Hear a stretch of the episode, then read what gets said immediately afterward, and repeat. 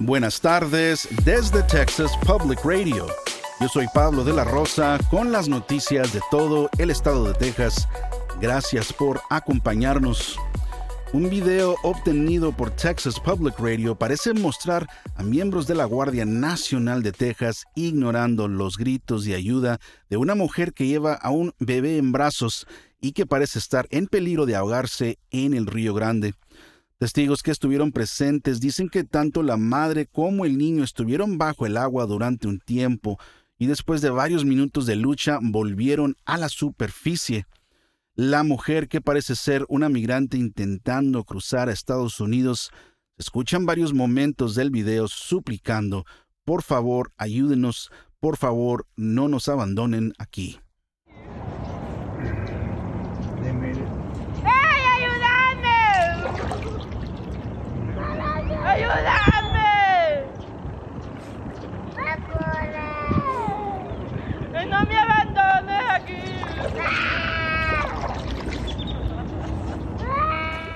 La mujer y el niño lograron llegar eventualmente a las orillas del sur del río en México por su cuenta. Priscila Lugo es la coordinadora de defensa judicial para la Organización de Justicia para los Latinos llamada Latino Justice Def. Lugo grabó el video en Eagle Pass como parte de un proyecto mediático sobre seguridad pública y la Operation Lone Star del gobernador de Texas, Greg Abbott, que para disuadir la inmigración ha militarizado intensamente la región del río donde ocurrió el incidente.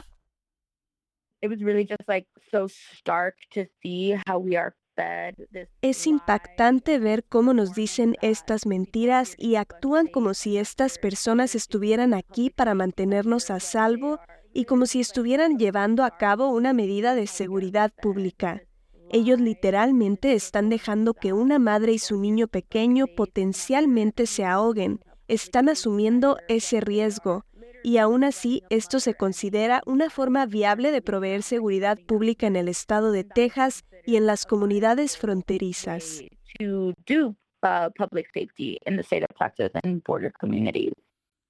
En un comunicado, Human Rights Watch afirma que se han documentado comportamientos similares de parte de oficiales en Texas varias veces este año.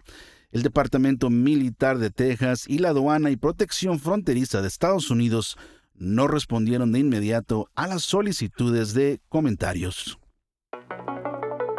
El congresista demócrata de San Antonio, Joaquín Castro, ha pedido al Departamento de Justicia que bloquee la aplicación del proyecto de ley del Senado 4 después de que el gobernador Greg Abbott firmó la controvertida ley ayer lunes en Brownsville.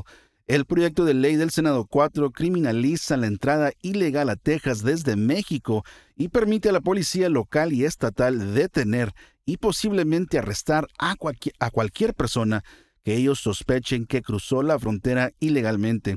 La ley también permite a los jueces locales ordenar a las personas migrantes que regresen a México independientemente de su nacionalidad.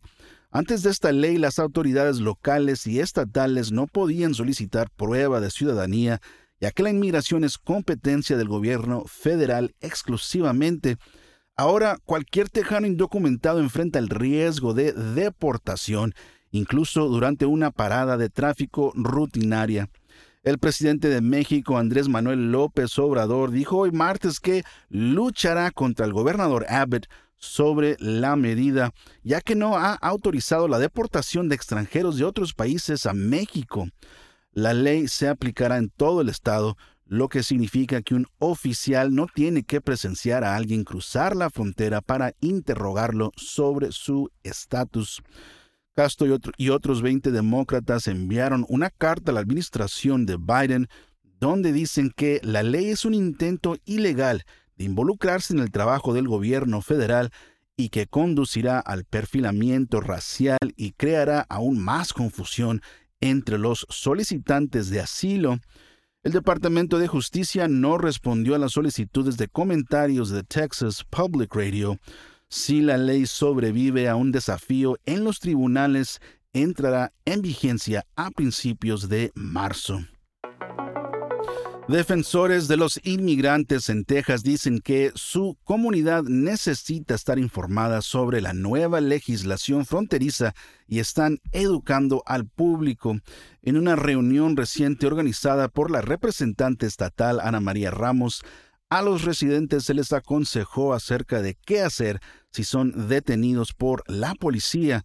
Se les dijo que tienen derecho a permanecer en silencio y que pueden pedir hablar con un abogado. Además, no deben proporcionar información falsa ni presentar documentos falsos. Los defensores también alentaron fuertemente a los miembros del público a tener un plan incluya contactos de emergencia e instrucciones para el cuidado de sus niños. La policía de San Antonio expuso el lunes a dos presuntos ladrones de paquetes frente a las cámaras de los medios de comunicación como una advertencia para otros delincuentes. Las vacaciones son la época más activa del año para los ladrones de paquetes.